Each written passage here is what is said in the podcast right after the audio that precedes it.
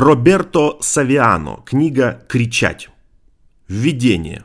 Карта. Часть первая. Я говорю с тобой, как если бы ты был другим мной. Сейчас вы посещаете среднюю школу Диаса в Казерте, ту же самую, что и я. Теперь вы ищете те же ответы, что и я тогда. Вы знаете, я каждый день прихожу к выходу из вашей школы. Я прихожу туда вопреки себе. Когда колокол вот-вот зазвонит, я уже на площади. Вы должны меня заметить. Я всегда рядом с шестом, перед воротами. Жду меня, мальчика. Мне всегда не терпится подойти к нему. Я боюсь его взгляда. Ты знаешь почему? Потому что я боюсь его приговора. Я чувствую, что этот мальчик теперь чужой. Если вы понаблюдаете за мной, пока я жду его, вы обнаружите, что я нервничаю. Когда ворота открываются и здание пустеет, я иду ему навстречу, хватаю за свитер, машу перед ним руками, пытаюсь привлечь его внимание, но я прозрачен для его глаз. Это приводит меня в отчаяние. Я знаю, мне следует перестать возвращаться сюда каждый день. Я должен перестать ждать его возле школы.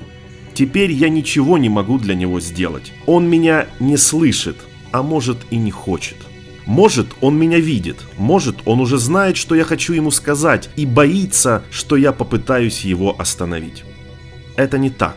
Вернее, частично или хотя бы не только. Я просто хотел дать ему карту, рассказать ему то, что я узнал, указать на ловушки, тупики, показать ему, что кратчайший путь не всегда самый безопасный, а более длинный путь не всегда правильный. Короче, я бы хотел подарить ему карту, компас. Я хотел бы его отдать ему, потому что знаю, что идти в гору против солнца сложно. В резервуаре ваших легких сразу заканчивается воздух. Вы много раз теряетесь, и найти дорогу обратно практически невозможно. С другой стороны, знать дороги может быть удобно. Затем я обращаюсь к вам, читающим меня, как к другому себе. Тебе сейчас 15 или 16 или 18 или вам 70, не беда. Вы мужчина, вы женщина, даже это в некотором роде безразлично. Это все еще вы, другой я, тот, кому суставы не возвращаются и у кого всегда есть ощущение, будто вы переживаете обратную историю, а не ее лицевую сторону.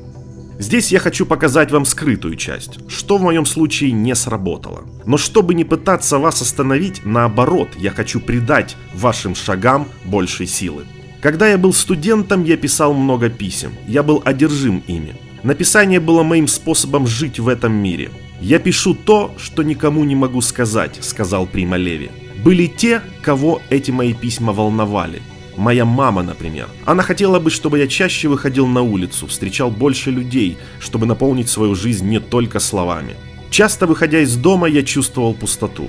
Но именно пустота позволяет наполниться. Она была права, Всегда натянутая резинка бесполезна. Резинка становится грозной пружиной только тогда, когда в ней инерция чередуется с натяжением. Сегодня я редко пишу письма, но не потому, что она перестала читать. Просто я перестал спрашивать. Спросите тех, кто находится передо мной, что они видят в будущем, имеет ли смысл бороться, есть ли шанс на успех. Сегодня я чувствую противоположный импульс. Не спрашивать того, кто стоит передо мной, а попытаться что-то сказать тому, кто стоит позади меня. Я хочу быть тем, кто расскажет вам, что вы видите с этого момента путешествия. Повторяю, я просто хочу дать вам карту. Я просто хочу вас предупредить. Плохое выражение «предупредить». Охранник должен поднять правый кулак, поднести его к подбородку, а если вы правы, вытянуть левый кулак перед носом, слегка наклониться вперед, встать на цыпочки, быть готовым отдавать или получать. Вот почему я сказал, что предупреждать вас – плохое выражение. Потому что когда вы на стороже, это означает, что вы уже знаете, что нанесете удар или получите его. Третьего пути нет. Но вот что я хотел бы сделать, предупреждаю вас. Говорят, что если бы мы заранее увидели, что нас ждет, мы уже не смогли бы сделать шаг. Я не уверен в этом. Напротив, я считаю, что указание направления может помочь нам потратить все время, то немногое время, которое у нас есть, чтобы лучше подготовиться к путешествию. Лучше я имею в виду с большей силой, момент за моментом чувствуя, что готовится. Если вы войдете в лес с картой троп в руке, это не значит, что путь станет заранее определенным. Карта не избавляет вас от необходимости переходить брод. Она не защищает вас от густых зарослей, которые вам часто придется ловить. И, прежде всего, никакая карта не мешает вам заблудиться по пути.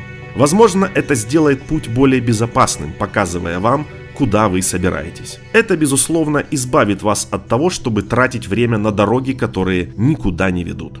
С картой в руке, и это то, что я хочу вам сказать, вы сможете заранее увидеть место засады. Потому что это, я вам гарантирую, наступит. Как только поляна станет толще и ущелья отвесно перейдут во враг, наступит засада. Подскажите это. В этот момент на вашем пути вас поймают. А потом наступит ночь. Возможно, также появятся сомнения и страх. Пока я передаю вам эту карту, часть меня взвешивает, размышляя о том факте, что разница, которая отличает исследователя от простого рулевого корабля, заключается в несоблюдении маршрутов, осторожности с картами, потому что карты отслеживают только уже известные земли, они не обозначают дикие места. Вместо этого вам нужно идти туда.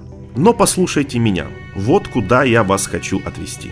Я хочу подвести вас к тому моменту, когда вы сами потеряете себя – Передавая вам карту, я просто пытаюсь привести вас к тому месту, где я прибыл, чтобы вы могли начать с того места, где я не мог пойти дальше.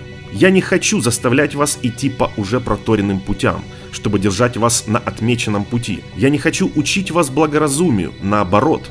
Я хочу подвести вас к точке, где благоразумие должно стать риском, а мудрость – безрассудством, потому что, возможно, это единственный способ проследить путь новый. Я говорю вам, видение того, где тропинки формируются и куда они уходят, не замедляет ваш темп, а только делает его более решительным. Новые земли, которые предстоит открыть, не стирают карту, которая отмечает уже известные. Однако карта помогает вам, когда вы попадаете в обрыв, когда вы уверены, что больше нечего делать, когда вы делаете ставку на факт обреченности. Когда падаешь, качайся, но не отпускай. Болтайтесь в пустоте, но не засыпайте, иначе вас доедят стервятники. Я обозначил тропы, поляны, я показал вам точки, где вода ниже и легче переходить реку, просто чтобы сказать вам следующее. Когда путь становится трудным, не отступайте. Скорее позвольте себе руководствоваться своим слепым компасом, который продолжает указывать на корпус, когда за штурвалом больше никого нет. Следите за магнитным полем. Не отрицайте горизонта справедливости и добра, которым вы научились в детстве. Этот горизонт должен оставаться внутри вас независимо от того, что происходит вокруг него. Независимо от ваших ошибок. Неважно, если это они заставили тебя упасть. Вы будете делать ошибки, примите этого внимания. Вы испытаете противоречия, примите это. Вы преобразитесь, но не всегда будете правы. Всегда правы, как хотели. Но не попадайтесь в ловушку мысли, что этого горизонта не существует, что его не нужно требовать и защищать каждый день, что он больше не выжжен в вас. Не поддавайтесь искушению провозгласить истину и справедливость баснями для наивных душ или масками для фальшивого добра. Не верьте, что поиск радикальной истины – это нарциссический акт, что попытка выжить – это буржуазное стремление и получение невыносимого мошенничества на своей работе. Живой, Оставайся на ногах, потому что мертвый воин ни для чего не нужен.